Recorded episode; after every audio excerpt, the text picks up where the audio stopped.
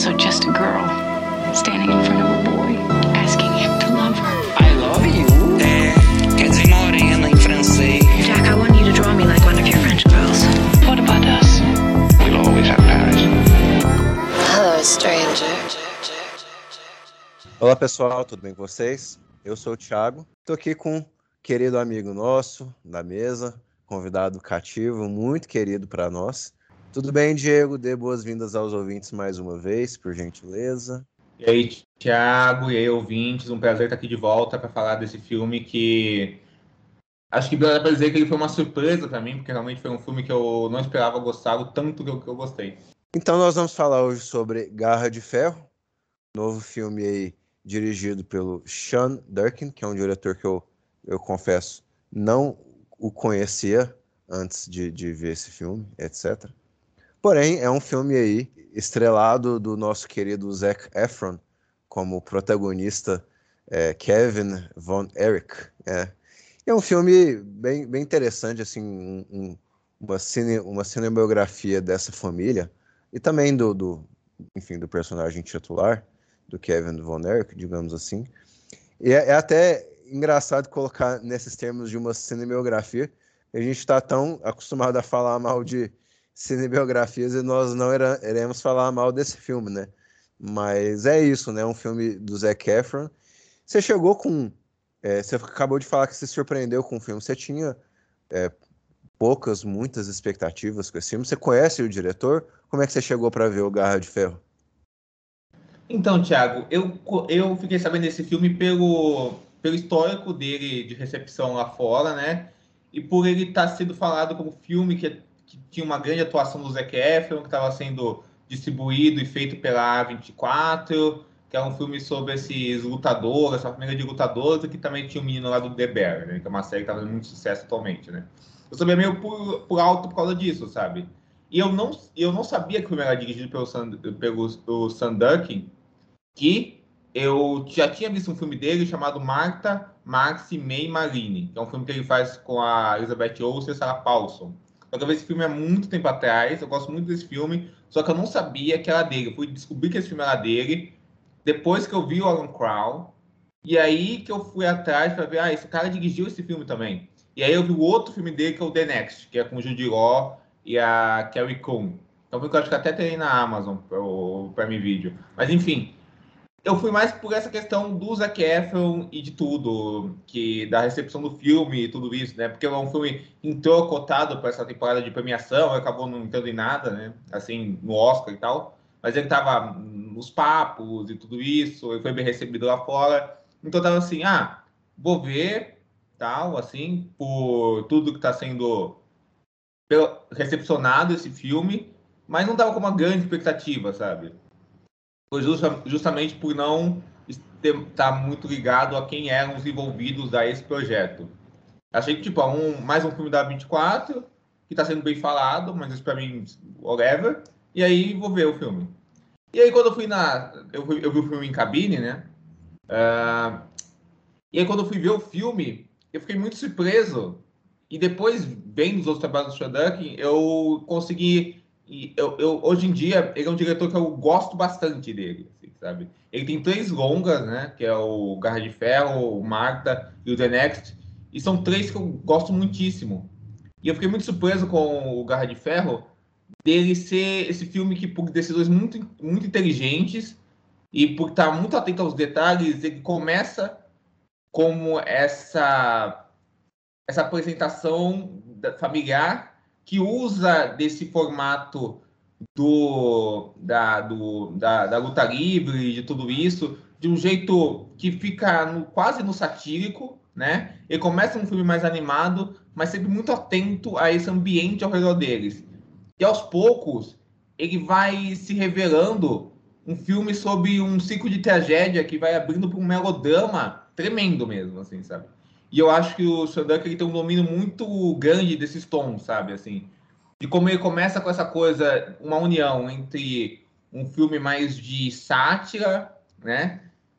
Somado com essa com esse retrato familiar de uma família do, de uma família do sul dos Estados Unidos, conservadora, tudo isso, esse retrato de masculinidade, para ir com isso levando eh, os personagens a um ponto de rompimento para um melodrama muito emotivo, muito comovente, mas também muito duro, muito puro, né?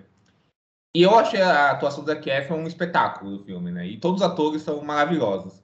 Então eu fiquei, acabei ficando muito surpreso com, com isso e ele me fez ir atrás do outro filme do diretor, que é o The Next, e, e, e traçar pontos entre os, o que eu já tinha visto no Marta Marcy May Marini. Então acabou que é um filme que, eu, que me fez redescobrir esse diretor, assim, que eu já tinha visto um filme dele, independente, há muito tempo atrás, mas que também tem esses méritos que eu acho que tem no cinema dele, de uma direção de atores mu muito inteligente, de uma ambientação muito inteligente e de um sentimento de mal-estar geral, que tem tanto no Marta quanto no The Next. Perfeito. Eu vou até aqui ler a sinopse para a gente entrar em mais detalhes do que nós achamos aí do filme.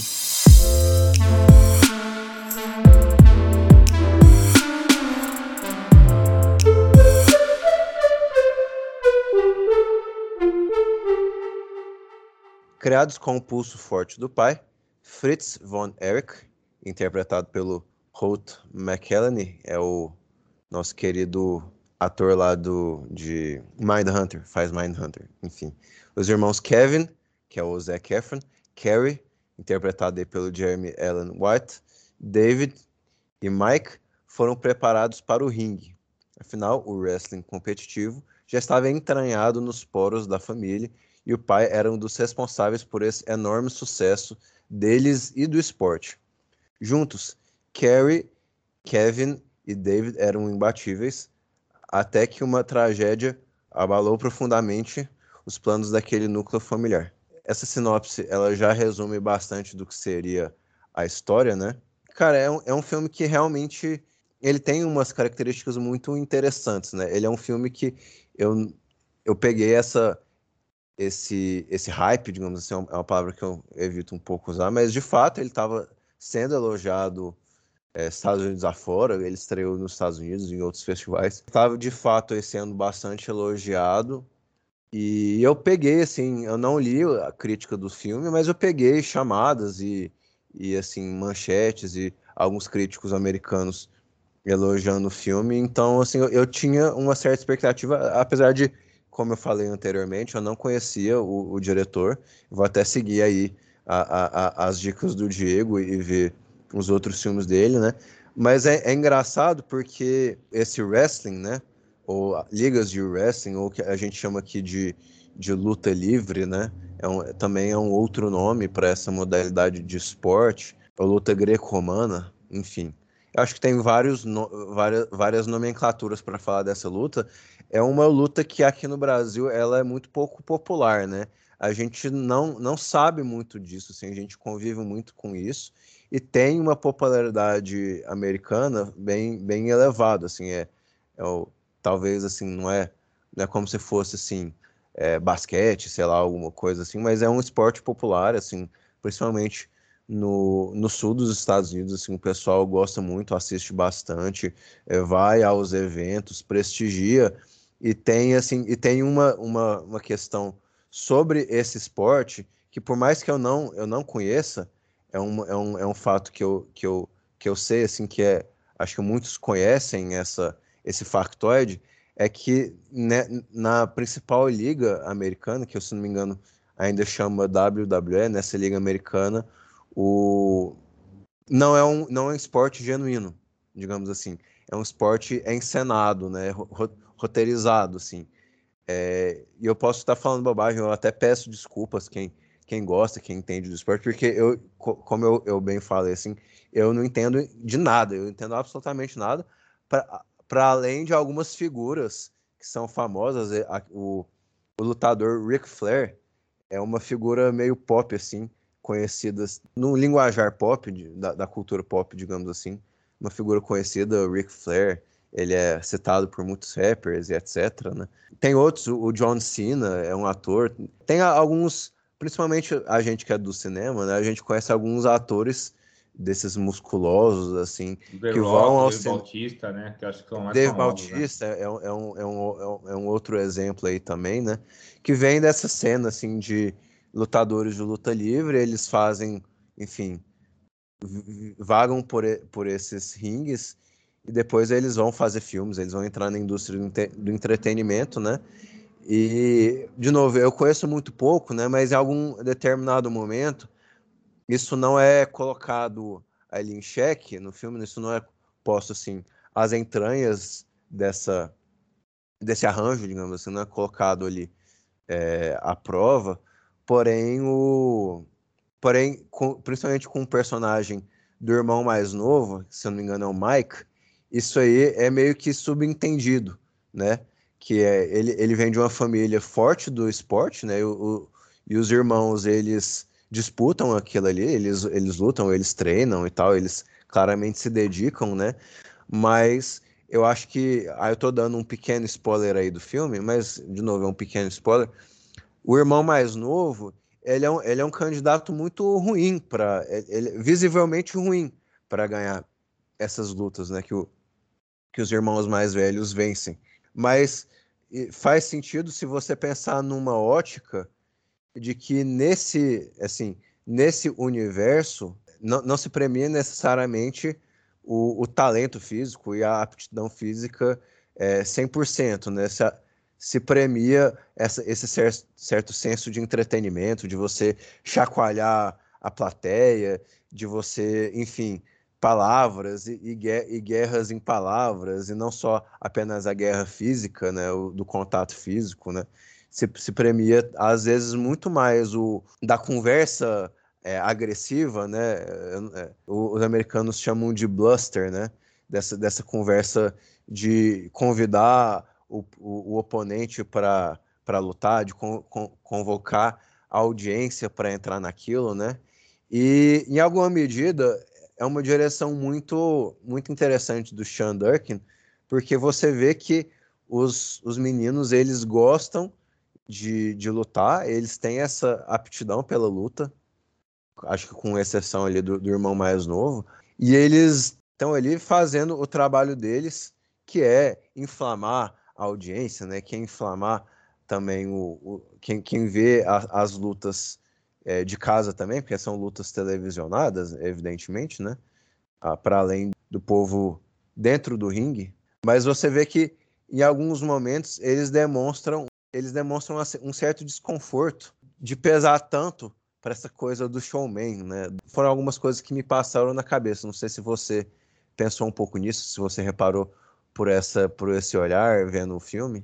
É, eu acho bem impressionante, né? Como os personagens do filme, eles começam todos muito caricatos, mas logo de cara você vê que o filme está falando de um mundo caricato, que é esse mundo da, do western, da luta livre, né? Onde tudo é um tom acima, mas para você ir desenvolvendo esse mundo e desenvolvendo as pessoas ao redor desse mundo, o filme vai enchendo elas de várias humanidades e, e sofrimentos e dores que ele analisa de um jeito que eu acho que é muito clínico, eu diria. Né? Acho que é um filme clínico para eu resumir ele, né? Assim, porque eu acho que é isso, porque o filme vai falar desses, desses irmãos que você falou, dessa família, dessa unidade familiar, né? E ele vai mostrando como o que poderia ser só uma enquete, uma sketch da, sobre aquelas figuras acaba virando realmente um, um, um retrato de uma doença familiar que paira, né? Que causa essa maldição que eu acho que o filme vai falar, uma maldição contínua que atinge aquela família de vários modos, modos trágicos, inclusive. Mas como isso é fruto de uma masculinidade tóxica, né? Que vai sendo passada por uma pressão familiar que, que vai destruindo aquela família e de como aqueles personagens são humanos, né? Então, aquele pai abusivo, aquele pai cruel, aquele pai que é um que é um canalha, ele tem um momento de afeto com a esposa, mas não é esse momento de afeto que tira a monstruosidade de até onde vai o seu a pressão que ele causa nos filhos, né? O, o filho mais novo, ele almeja, ele tem ele tem traços mais sensíveis que, que, que, que os irmãos, mas ainda assim mesmo se diferenciando dos irmãos, ele ainda é amado por eles, assim, muito fortemente, né? Existe um companheirismo ali também, né? O outro irmão, né, que não é o menino do Deber, que, e não é o Zac Efron, ele consegue se comunicar muito melhor com o irmão feito pelo Zac Efron, que é o protagonista do filme, né? Ele consegue falar, ele consegue se expressar, ele entra muito mais naquele mundo de, de discursos e, empolados da WWE e tal, assim, né? Enquanto o personagem do Zac Efron, ele, ele se coloca na pressão de ser o líder daqueles irmãos, só que, na verdade, ele é um menino totalmente assustado com a pressão que o pai causa, né? E o filme é muito sobre isso, né? Sobre como essa coisa não dita, que é essa relação de abuso daquela família, de uma mãe que não pôde ser o que ela queria ser, desse menino que não pode, que, que o sonho do menino mais novo, que o sonho dele de que o, o menino mais novo que o sonho dele de ser musicalmente levado a sério nem é considerado pelo pai, assim, né? Que sofre com a, com a subproteção da mãe, de tudo isso, né? Do outro irmão, do que é, que é, que é interpretado pelo Jeremy, né? O ator, né? Que aparece depois do, do filme e, e, e tudo isso, e tá, que também acaba mergulhado num mar de dor, né? Como tudo isso vai sendo frontalmente colocado ao passar do filme, né? De como tudo isso vai, vai se explicitando conforme o filme, né? O filme já começa pelos detalhes que já marcam, né? O estilo de vida daquela família, as crenças daquela família, né? As, as imagens de um, dos Estados Unidos tipicamente texano, né? A, as armas, as bandeiras, tudo isso, né? Uma coisa que inclusive tem naqueles planos detalhes que tem no Richard Dill também, do Clint Eastwood. Mas é curioso de como o filme ele nunca ele os personagens são todos tipos mas ele nunca acessa um estereótipo daquelas figuras, né? Elas são tipos, mas ele consegue compreender um organismo humano que está ao redor delas, né? Eu acho que muito por causa do roteiro do Shandark, que eu acho que vê os personagens com muita delicadeza, mas principalmente por causa da direção dele. Que ao invés de cair num, num dramalhão ou numa coisa mais óbvia, né, simplória, que o filme poderia cair, ele decide observar os personagens em composições e planos muito bem detalhados, que eu acho que dão ainda mais força para esse sentimento de mal-estar, né? Oprimindo os personagens, né, pela filmagem, prendendo eles em janelas, né? Olhando para os do lado de fora, em janelas, prendendo eles em cubículos, observando eles do lado de longe, é uma direção muito clínica nesse sentido. O que só vai despertando mais e mais esse mal-estar para esse melodrama, né? Tem uma decisão que eu acho sensacional do filme, que a gente não vê um suicídio, né? Existe um suicídio no filme com uma arma, mas a gente não vê esse suicídio sendo cometido, né? A gente vê a, a, a, a gente, a gente vê esse suicídio sendo cometido, mas a ação é tapada para a gente. A, gente só, a gente só fica sabendo dela porque, pelo que está acontecendo atrás da ação, né? E o que o, que o filme está escondendo a gente? A, a gente a gente está sentindo aquilo, mas o filme está escondendo isso da gente, né? É uma é uma aura de, de fracassos, né? E de, e, de sofrimentos que vão, que vão explodindo, explodindo no filme, mas sempre eu acho que com muita, com muita delicadeza, né? Com muita delicadeza. Até o filme, no final, na cena lá do Zac Efron, que tem uma cena que... Tem, tem uma cena que o Zac Efron entende, né? O ponto do filme, né? E pro Zac Efron entender o ponto do filme, a gente teve que passar por toda essa construção. É, é muito isso, né? É muito sobre essa, essa cultura que eu acho que o, o filme, apesar de todos os problemas que o filme está expondo dessa cultura, dessa atitude, desse conjunto de valores, assim, é, enfim, desse conjunto de valores mesmo, de é, va valores de uma sociedade, valores de uma é, va valores de uma sociedade, valores de uma família, valores de uma visão de mundo, né? O filme está dando uma tá dando uma não é condenada assim, mas acho que está expondo os limites, né, da, de daquilo, né?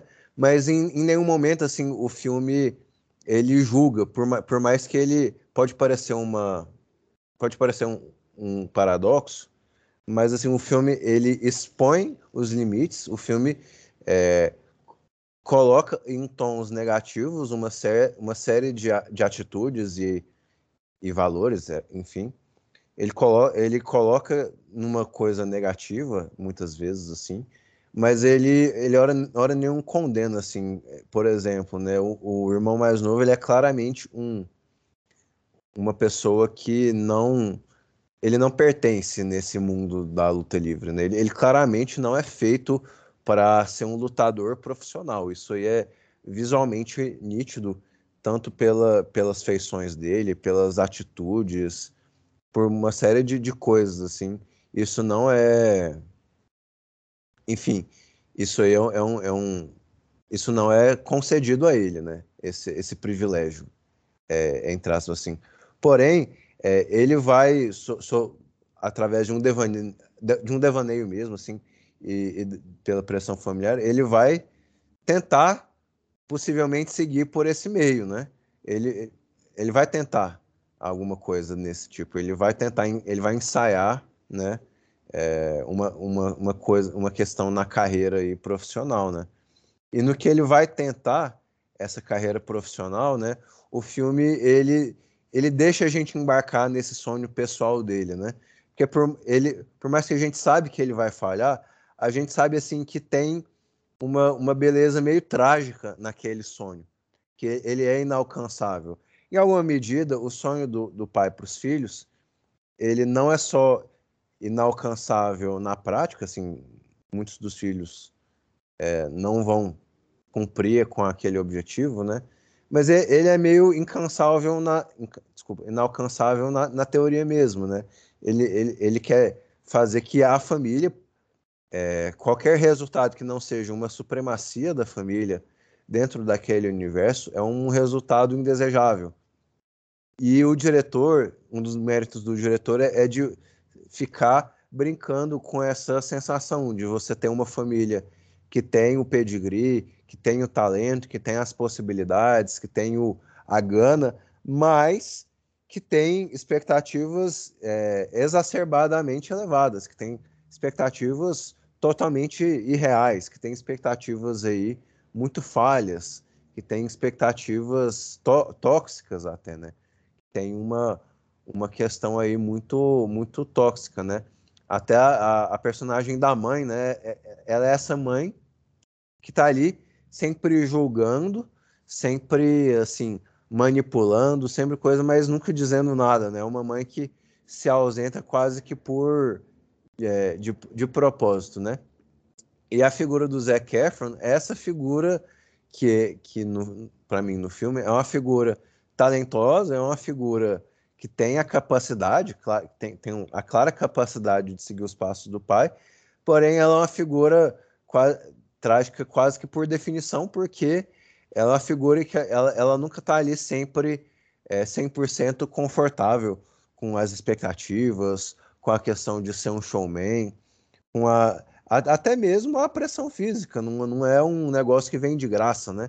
Essa dedicação física de não é um negócio que vem de graça, né? Então, por mais que ele tá ali, o ator faz um, um trabalho maravilhoso de se fortalecer para o papel, né? Eu acho que ele tá ali é, realmente é, é, até meio invejável, assim, né? A dedicação que ele coloca ali. De se marombar, vou colocar, vou até colocar no, no termo coloquial de se marombar e ficar todo assim, é, gomadíssimo e, e, com os músculos completamente é, estourados assim para o papel. Mas é um papel que vai além dessa aparência física, né? Ele, ele, ele é até um, por ser um para a questão de ser um protagonista do filme, apesar de ser um protagonista, parece que ele não fala tanto, né? Ele é um, ele é um personagem de poucas palavras, assim, para um protagonista, né? É, muitas vezes, assim, os irmãos até falam mais que ele, os irmãos expõem mais as, os seus anseios mais que eles e tal, e ele fica ali, é, muitas vezes, engolindo o seu próprio choro, né? Isso dá essa, esse tom de drama pro filme. A gente entra no drama, a gente realmente se envolve muito com, os personagens e se envolve muito com o Zac Efron também, né? Eu acho essa coisa dele ser essa montanha de músculos, essa coisa física, tal, transformação física, eu acho sensacional porque isso é só uma casca, né? Que ele se coloca para você ver realmente a profundidade da atuação dele, né? Porque ele usa isso para esse, ele ser esse garoto gigante que, na verdade, é ultra fragilizado, com todo o peso, essa pressão ao redor dele, né? Fragilizado pela preferência ao irmão, que é o que é o, que é o Carrie, né? Que é o menino do Beber, que é o favorito do pai, exatamente. E o próprio irmão acaba sofrendo a pressão de ser o favorito, e quando ele não consegue mais ser o favorito, o mundo desaba para ele totalmente, né? Ele vive com essa pressão, ele vive a outra pressão do outro irmão ser melhor do que ele, em ser esse showman, em se comunicar, em ter carisma com o público e por aí vai. E ele não consegue se colocar naquele ambiente da luta livre e tudo isso, né? Ele passa por tudo, né? Ele passa por tudo, ele passa a relação dele com o pai tem esses altos e baixos, né? Uma essa uma busca pela aprovação, por fazer o que ele é destinado a fazer, que vai se tornando um ódio, um ódio, um ódio total. E são uns momentos com a personagem da Lily James, né, com quem ele acaba se relacionando e tal, e muda a vida dele, que a gente vê também como o personagem dele é frágil, né? Fragilizado, né? Como o personagem dele, ele é alguém que. Eu não sei se pura a palavra certa, mas ele é alguém que se fechou muito, porque ele é muito machucado, né? Ele é muito machucado pelo, pelo que tem ao redor dele, né? Por esse pai, pela lembrança do passado dele, do que ele já sofreu com outro irmão e tudo isso, né? Que a gente não vê. Então eu acho que é muito delicado, né? Eu acho que o filme tem muita delicadeza a fazer isso, né? Eu acho que o Zé Efron tá incrível, tá maravilhoso. Eu acho que, a, que, o elenco todo ele tem uma, ele tem uma, uma unidade fortíssima, sabe? Assim, a personagem da, da Malatane, né? Que é a mãe, com poucas cenas ela consegue dizer tudo sobre quem é aquela, aquela mulher, né? E de como essa coisa tem tudo isso que você falou e de como ela vai engolindo a seco o sofrimento conforme o filme. E acho que secura é uma, é uma palavra para falar do filme, né? Porque tudo é feito de um jeito muito seco tudo é, é, é, transmitido de uma maneira muito seca. Eu acho que isso eleva esse, subter, esse, contexto emocional que o, que o filme tem na feitura dele. Né? É muito seco, muito emotivo, é uma tragédia tremenda, né? Porque o filme vai tendo uma sucessão de tragédias, uma sucessão de perdas, para a gente descobrir o que de fato é aquela família. Quer, quer dizer, para salientar o que de fato é aquela família e ser baseado numa história real até te choca ainda mais, né? Assim. Então, eu acho que é aquilo, né? Eu acho que o filme consegue compreender muito bem o que, o que cada personagem transmite para aquela família e vai destinando eles para dar esse ponto final que ele quer dar, né? De, pra, de como eles cruzam na vida do Carrie, né? E cada informação importa, né? Tem aquela cena que a personagem da mãe, ela diz, né, que o pai, ele também pensava em ser músico, tudo isso, tal, ele desistiu, os irmãos nem sabiam disso, os filhos dele nem, nem sabiam disso. Eu não tinha qualquer conhecimento disso, desse lado do pai, dessa ligação dele com as artes, porque ele foi se focar no mundo do esporte, etc. Tal, ele se focou nisso e isso virou a razão da, da vida dele, né? Tanto é que ele trata os filhos como moeda de toca, como peões e tudo isso e tal, até, até sair da serventia dele. E depois, no final, quando tem uma virada de jogo e tal, uma, um fato que apesar da Malatrine falou numa cena volta para já restabelecer a relação dos personagens. Então acho que é um filme muito atento para tudo que está ao redor deles. É um filme muito angustiante de se ver, muito triste de se ver, justamente por essa criação que ele tem como ambientar a gente naquele, naquele mundo, sabe? Porque ele podia ser uma coisa muito exploratória, sabe?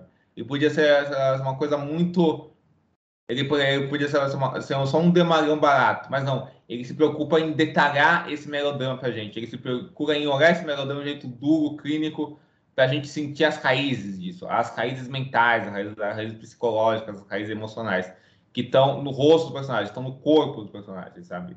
E, a, e as cenas de luta, o WWE são uma extensão disso, né? É aquela, é, é, é aquela câmera em planos médios, em fechada com, com, com eles na, naqueles estádios, e uma brutalidade que vai acontecendo de forma muito veloz e tudo isso, né?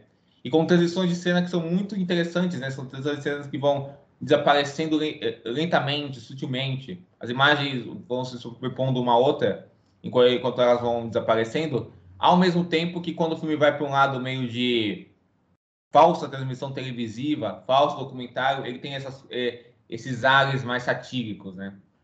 Então acho interessante de como o filme fala de um ambiente satírico para mostrar que por trás dessas figuras que a gente pode ver como ridículas, e sem dramas, e sem dores, e sem ansiedades, como qualquer um de nós.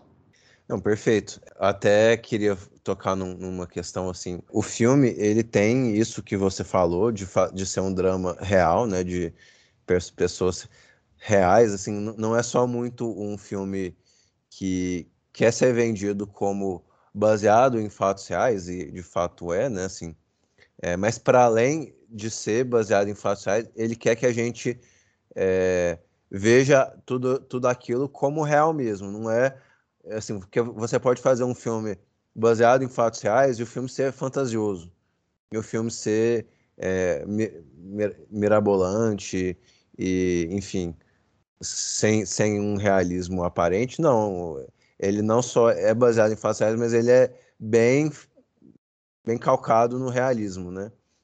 E uma das coisas que me chama a atenção nesse realismo, né, é porque o filme ele, ele acaba sendo, para assim, por mais que é um filme hollywoodiano, de, de orçamento, de atores caros, sei lá o que, não é um filme, enfim, sobre problemas sociais e tal, mas ele é um filme que ele acaba sendo profundo, sim, em algumas questões que ele trabalha. Ele é um filme que ele não só não se esquiva de falar assuntos tabus, assim, de colocar temas tabus, ele não só não se esquiva, mas parece que ele coloca o peso nessas questões, assim, parece que ele é um filme cheio de dilemas morais, ele é um filme cheio de questões de valores mesmo, de sociedade, então ele é muito denso na sua abordagem, é, então, assim, as temáticas ali que são trabalhadas são várias, assim, parece que ele quer abordar muitos temas diferentes, muitas visões diferentes, ele quer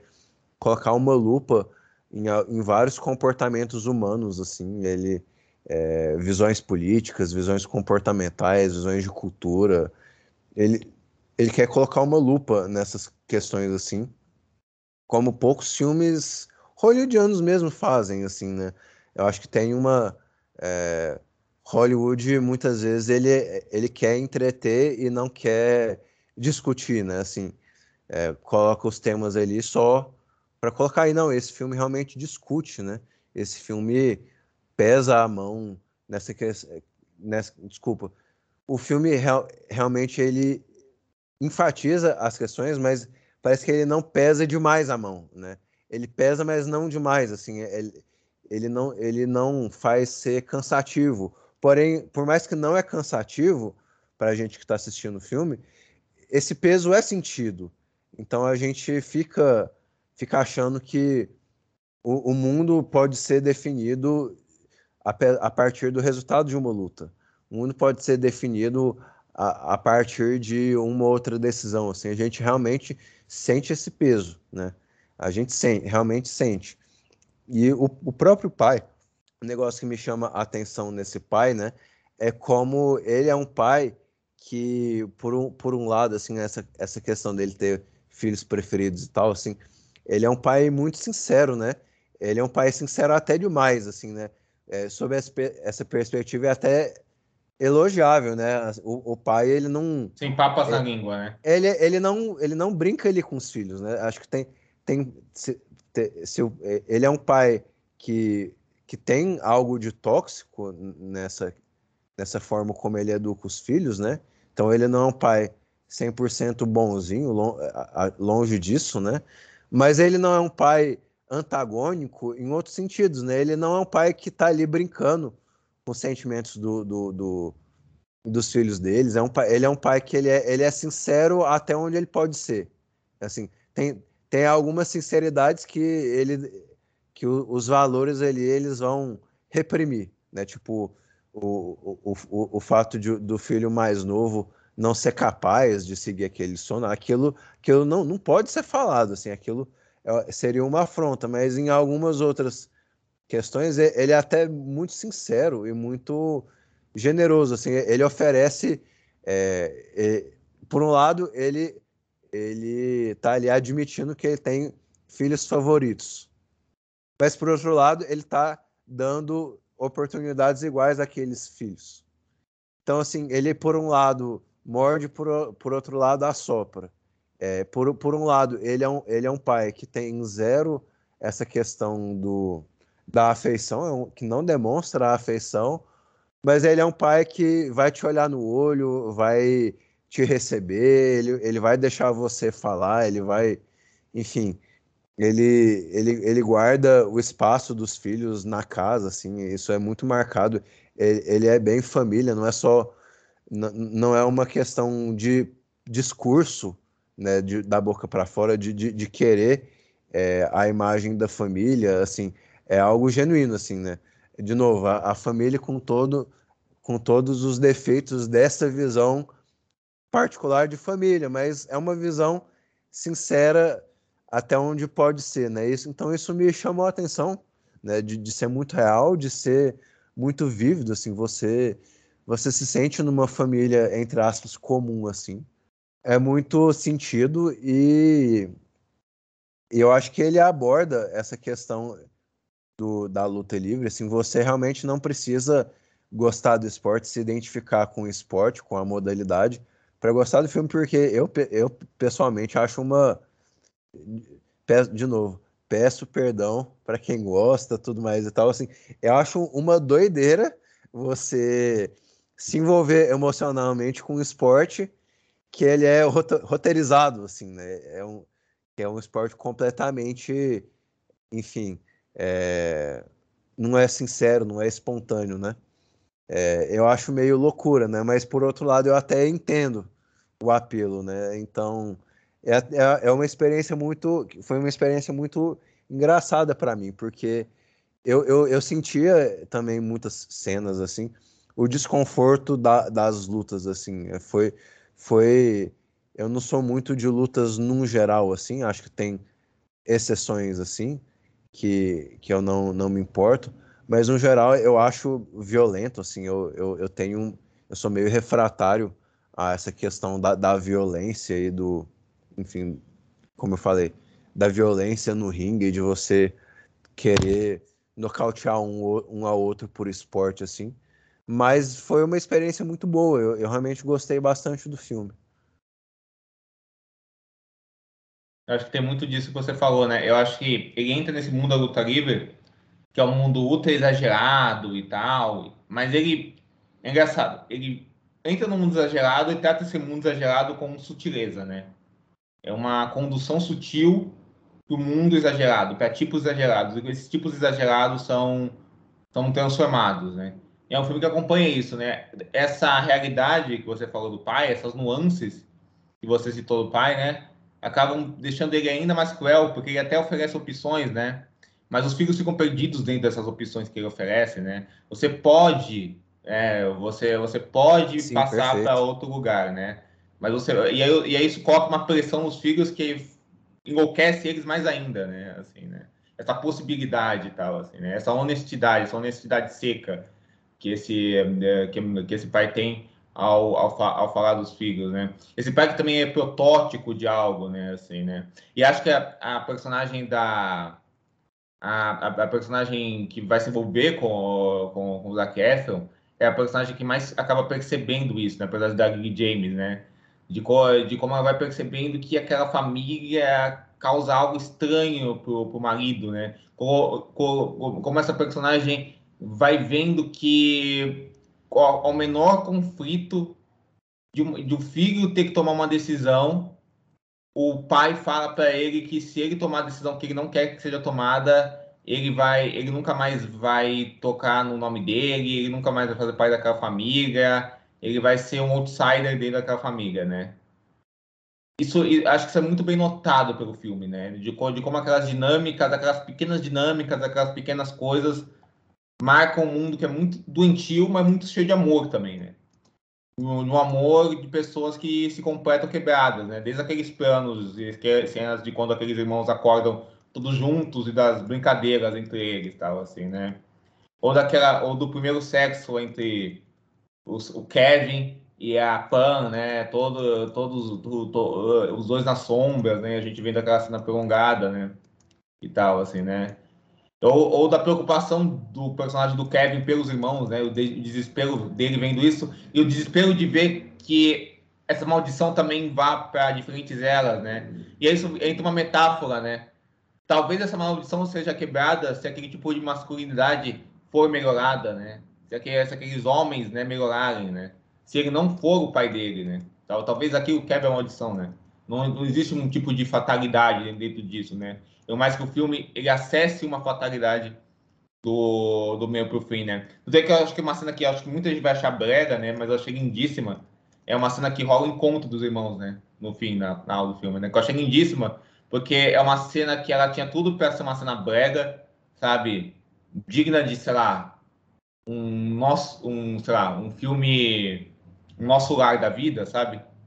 E no final das contas, é uma cena lindíssima, porque ela, ela mantém essa secura e essa tensão aos sentimentos que o filme tem, sabe? Assim, aquela iluminação vermelha, aquele ambiente do mato, tudo isso, sabe? Assim, é uma coisa idí- idílica, né? Um sonho idílico que aqueles personagens estão vivendo, né? Que onde eles onde eles estão juntos, né? Assim, né? Eles têm um momento de paz, né? Tô, tô todos juntos, né? E um momento de autoconhecimento onde nada é marcado, né? A cena só acontece naturalmente, né? Eu acho que é por só acontecer naturalmente, por confiar tanto os atores no, no, no nesse, nesses detalhes de do que mostrar e do que falar, que eu acho que o filme cresce, sabe? Assim, por, por isso eu acho que ele acessa uma mudança de tom tão tão boa, né? Que não é só a glória e a decadência de uma figura real que existiu, não. É o funcionamento do que está ao redor dessas, dessas figuras reais, dessas histórias do nosso cotidiano, sabe? Mas uma história que a gente poderia ver contada no Jornal Nacional, a gente vê nesse filme, a gente entende toda a- todas as- as camadas mentais daquela história, né? Eu acho que é algo que acontece lá num sangue da vida do Clint Eastwood, né? Acho que eu citei duas vezes o Clint no Riddick e no e no e, e nesse filme no Sully, porque acho que tem um pouco a ver, né, de você pegar uma história que é um tipo uma típica crônica americana, né? Um tipo acontece um acontecimento eh, um, um acontecimento pitoresco, tal assim, e você entender as questões emocionais e mentais que estão ao redor, né? Existencialistas que estão ao redor dessa coisa tão pitoresca, né? Acessar eles com uma com uma acessar eles com, a- com essa tamanha inteligência, né? São, são estilos diferentes, são pensamentos diferentes, mas existe esse mesmo cuidado, acho, que esse filme tem. Eu acho que para concluir um pouco da, da, da minha fala, foi até, foi até meio sem querer que o Diego chegou aqui à mesa para falar desse filme, porque eu e o Diego, a gente sempre fala de um diretor que a gente gosta muito, que é o James L. Brooks, né? É um diretor. é, e esse filme, eu até peço perdão por estar fazendo essa, essa alusão, porque o, o, o Garra de Ferro é um filme que não, não tem a, a assinatura do James L. Brooks, assim. É, mas A leveza, né, digamos. é, não, assim, ele, ele, ele, não, ele, ele, não, ele não te lembra um filme feito por ele, né? Mas ele, ele, ele, assim, ele é de uma certa linhagem interessante, porque o James L. Brooks tinha essa, essa capacidade muito, muito natural e muito legal de fazer história, é, de fazer histórias sobre personagens reais e, e- de não de não de ser um, um dramalhão é, sem, sem ser sem um dramalhão de, de- de ser um drama é, maximalista assim de ser um drama que toca em, em coisas grandes mas sem, sem ser um dramalhão no sentido caricato da palavra né? E, e esse é um filme bem diferente assim de, de- sobre, sobre a, a questão do enfim do, do nível do drama digamos assim né? É, é um filme bem, bem de, de uma abordagem bem diferente, mas, mas tem algo de semelhante, por, por mais que guardam muitas diferenças, assim, tem, tem alguma semelhança, na, principalmente na eficácia, né, de, de serem dois filmes com, muito eficazes no que eles se propõem a fazer sob a, a perspectiva do drama, né, e, e de, do, do, do real, de, de, de abordar o, realismo dentro do próprio filme e etc. Assim, então é, é, é legal colocar ele aqui, porque eu e o Diego a gente sempre tá falando dele, a gente gosta muito do trabalho dele. E é isso, assim, é, é um. O, filmes americanos, acho que tem poucas exceções, assim, recentemente, né? É até uma produção do James L. Brooks, que é o Crescendo Juntas, assim, da Kelly Fremont Craig, que também tem essa vibe, assim, que também faz, faz jus a essa tradição hollywoodiana, que eu gosto bastante. Mas é um, é um filme, eu realmente gostei muito do filme. Eu fiquei, eu e Larissa, nós ficamos muito envolvidos ali com a, com a história da família. E foi uma, realmente uma baita experiência. Eu não sei se você tem alguma conclusão do filme, Diego.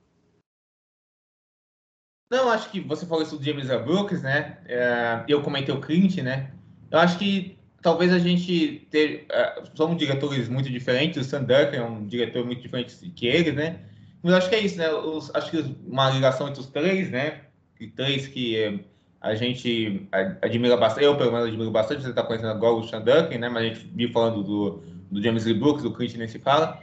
Eu acho que tem isso, né? Essa coisa do apego do cinema clássico, né? Do classicismo estadunidense, né? E acho que esse, esse filme tem isso do, do cinema clássico, né? De ser um, um, um retrato clássico de, de, uma vida absolutamente cotidiana, né? Por mais que sejam personagens que lidam com um mundo absurdo, né? Essa, essa, essa coisa de uma, da vida americana, né? de você estar tá no casamento, né? Aquele casamento oitentista, tal, não sei o quê, vivendo o melhor momento da sua vida, aquela visualidade oitentista, para logo depois, pá, essa emulação oitentista vira o seu irmão vomitando sangue e, e a sua vida acaba, né? Basicamente, né? E aí você, você vê uma sucessão de detalhes que marcam esses personagens e as caracterizações deles, né? Assim, então acho que é isso, né? Acho que esse filme é dessa, é dessa seara que você falou, né? Desse cinema clássico norte-americano, bem colocado, bem feito, né?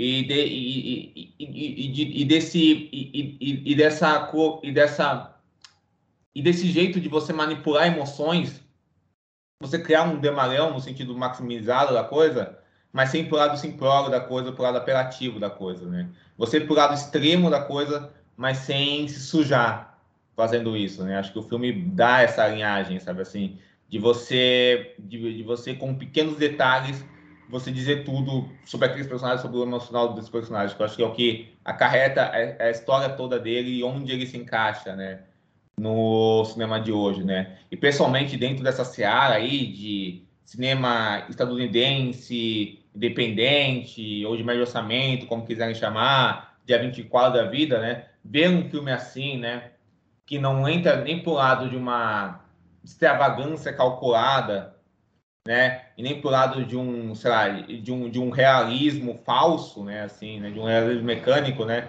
Que é tão vívido, né? No que ele faz, assim, eu fiquei muito feliz, né? Muito feliz mesmo. É isso. Eu vou dar minha nota.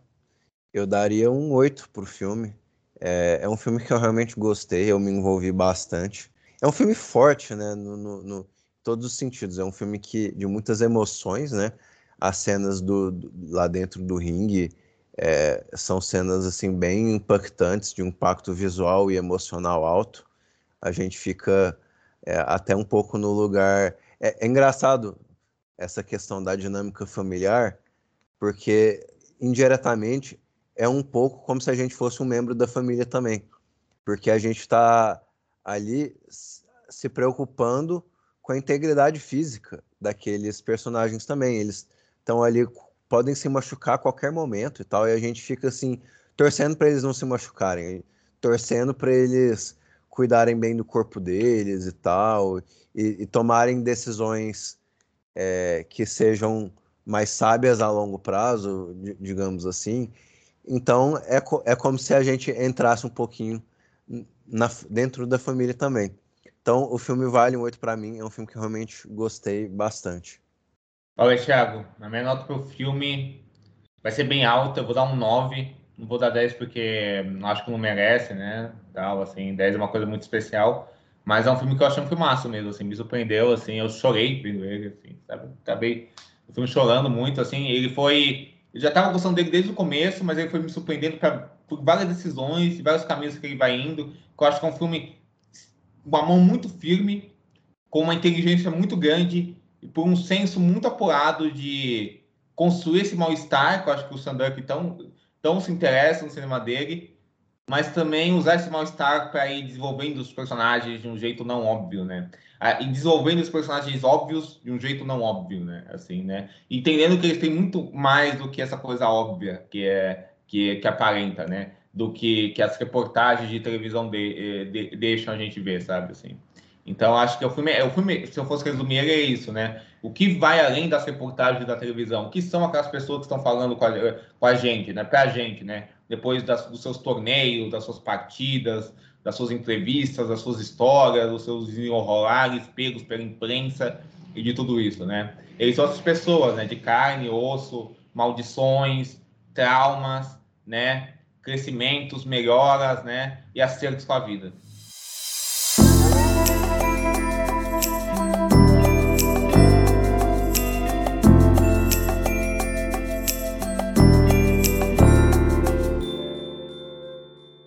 Diego, o que, que você tem para indicar para nós hoje? Bem, Thiago, eu vou indicar os filmes do, do né, que eu falei aqui, que é o The Next, que tem na Amazon Prime Video, e o Marta May, e o, e o Marta Maxi May Marini, né, que são os dois os dois, os dois primeiros filmes dele, né, o qual é o terceiro filme dele, né, que eu acho que dialogam bastante com a local, muito mesmo, sabe?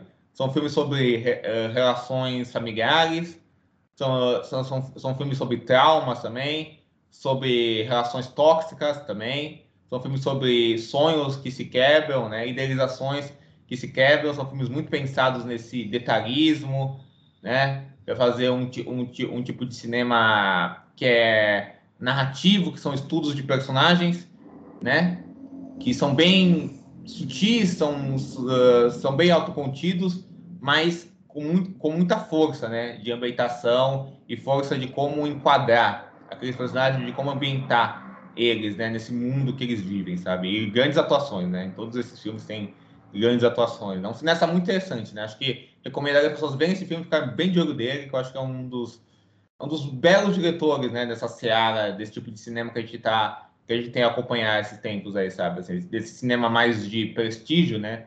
Pode falar melhor, eu acho que é um cara que está começando aí a se provar um grande diretor mesmo, né? Nesse sentido, sabe? Um jogar muito bem apurado, né? E vou recomendar também um filme que vai estrear, né? Eu acho que quando o podcast falar já vai ter estreado, que é o Ferrari, do Michael Mann, que é um filme incrível. É, tá entre os melhores filmes desse ano, do ano passado, depende de como você faz as suas listas, né? Mas é um filme espetacular, tá lá no topo. Eu, eu sou suspeito de falar do Michael Mann, que é o diretor da minha vida. Mas acho que o que ele faz nesse filme, com esse tipo de personagem, com esse registro que foge um pouco do que ele está acostumado, porque não tem aquelas aspirações visuais, é aquele, é, as estilizações típicas do Michael Mann, vai para um negócio muito mais sóbrio, muito mais clássico, né? Já, já que é uma palavra que a gente está usando muito hoje.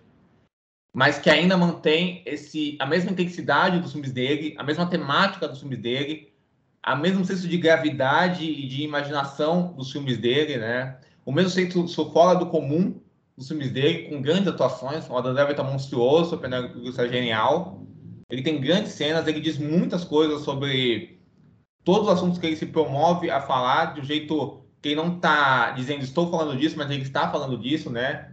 De uma eh, de uma de um de um poder de encenação e de mise-en-scène que é sobrenatural mesmo, sabe? O jeito que ele usa a guitarra, o jeito que ele usa as cenas de corrida, o trabalho de fotografia, de montagem, o de som. Então, filme impecável mesmo, assim, né? Nem vou falar muito aqui, porque eu já faço a pressão por Supercuts me chamar o episódio de Ferrari, se vocês fizerem. Então, se eu não for chamado, eu vou ficar, admito, é, publicamente é, ofendido, sabe, assim. Vou testar uma guerra a vocês, zoeira, mas não.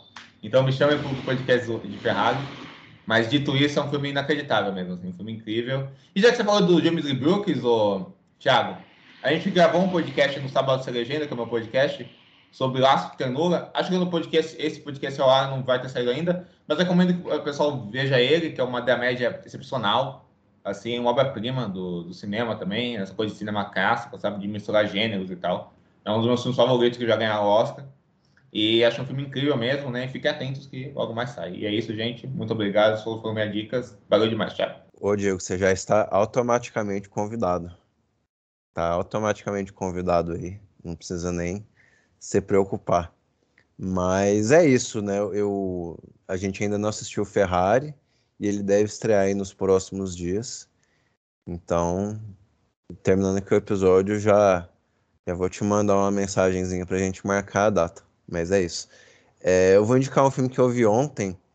Eu até. Pequena curiosidade para saber o que, que o Diego acha do, do filme, que é o Feitiço da Lua, do Norman Jewison. É um ah, eu adoro. eu, eu eu vi adoro. ontem. E Só eu também que eu não gostei. vejo. Eu, eu gostei do filme também.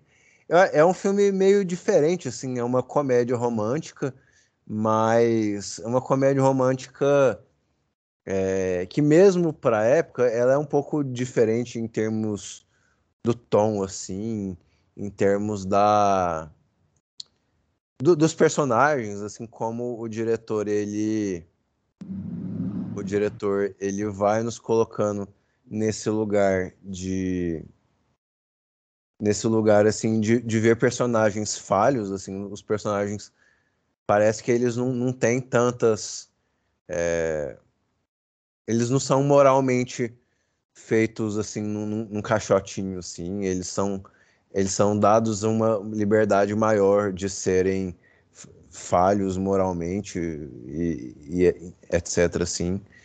E é um filme não sei é um, é um filme que por um lado ele não tem tantas discussões ali mas é um filme que, que tem um olhar diferente com, com a mulher com a, a questão do casamento com a questão do, do, da, do divórcio também porque não assim da questão familiar ali tem algumas questões que me chamaram a atenção por mais que ele ele não é um filme assim particularmente profundo eu realmente acho, acho que ele é diferente ele tem uma forma meio inortodoxa, heterodoxa, assim, de, de, de ser uma comédia romântica e tudo mais e tal. Eu gostei, eu, eu é, gostei da Cher, eu acho que a Cher é, dá uma performance é, interessante porque ela não é muito, assim, hollywoodiana, sabe? Assim, ela não é muito, assim, é, uma atriz feita em laboratório, né? Ela, ela é muito sincera naquela abordagem dela. Eu, eu gostei muito, assim, da, da atuação dela. Até mais que a da, da do Nicolas Cage, assim. E da do da, Dani Aiello por, por tabela. Mas é um filme que eu gostei, assim. Eu, eu realmente eu indicaria, se você gosta de comédias românticas é, mais antigas, assim. É, essa era uma das que faltava para mim ver e achei ótimo que eu assisti ontem. Achei ótimo que eu assisti ontem. Mas é isso, muito obrigado, Diego, por ter sido minha companhia hoje, por mais esse episódio. Foi muito gostoso a, a gravação. Foi muito gostoso falar desse filme, que é um filme muito legal, muito interessante. E é isso, vamos. Deixa eu deixar o espaço aí para você, Uhum. para você deixar os jabás, os recados que você quiser passar adiante. Olha, Thiago, eu que agradeço. Foi ótimo gravar, falar sobre esse filme. Foi maravilhoso, assim. E, cara, só tendo a agradecer o espaço também, né? Como eu já falei em off, né? Acho que falei aqui também, não sei. A gente, eh, a gente vai querer demais quando você e a Alissa puderem participar do Sábado Sem Legenda, que é o meu podcast que eu faço com a Camila, o Vincent. A gente comenta de filmes ah, do estilo Super Cine. Acho que a gente tem alguns convidados em comum, né? Acho o, o Felipe a Fabi, né? A gente fica nessa, assim. Mas, cara, assim, eu tenho esse podcast, tá nos melhores e piores agregadores, né? Aquela velha frase. Tem meu canal no YouTube, que eu tô sempre lançando vídeo aí, né? Não esqueça de se inscrever nele, que é o Fiz Cinema, que eu tenho vídeos sobre cinema, de assuntos variados. Tenho cobrido muito as, a- a- as edições, a edição desse Oscar, né? Desse ano. Mas também estou falando de outros filmes, outros lançamentos, quero fazer outras coisas, tal, no canal, né? Tem sempre convidados lá também, tal, vídeos meus. Eu tô também no Twitter, arroba Diego2, estou sempre falando por lá sobre cinema, audiovisual, essas coisas. Tô no Instagram, arroba Diego2 também. No Letterboxd é muito ativo, Diego Qualia. E vocês podem acostar textos meus no meu LinkedIn, que vai estar ali, e no Letterboxd. E é isso. E, Thiago, muito obrigado por, pela, pela oportunidade de ter falado com você do Alan Crowd, pelo convite. E tamo junto, meu amigo. Muito obrigado a vocês, ouvintes, que nos acompanharam por mais episódios, né? Lembrem de, de nos seguir nas redes sociais, nós somos supercutspod em todas as redes, né? E é isso. É, semana que vem estamos de volta com mais um Supercuts. Deixo um abraço a todos. Tchau, tchau e até a próxima.